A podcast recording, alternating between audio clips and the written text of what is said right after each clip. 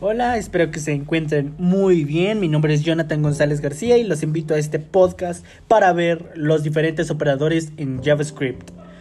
Eh, primeramente, ¿qué son los operadores? Eh, los operadores permiten manipular el valor de las variables, realizar operaciones matemáticas con sus valores y comparar diferentes variables. De esta forma, los operadores permiten a los programas realizar cálculos complejos y tomar decisiones lógicas en función a comparaciones y otro tipo de condiciones. Pero ¿cuáles son estos operadores? Operadores de asignación, de comparación, aritméticos, lógicos, etc.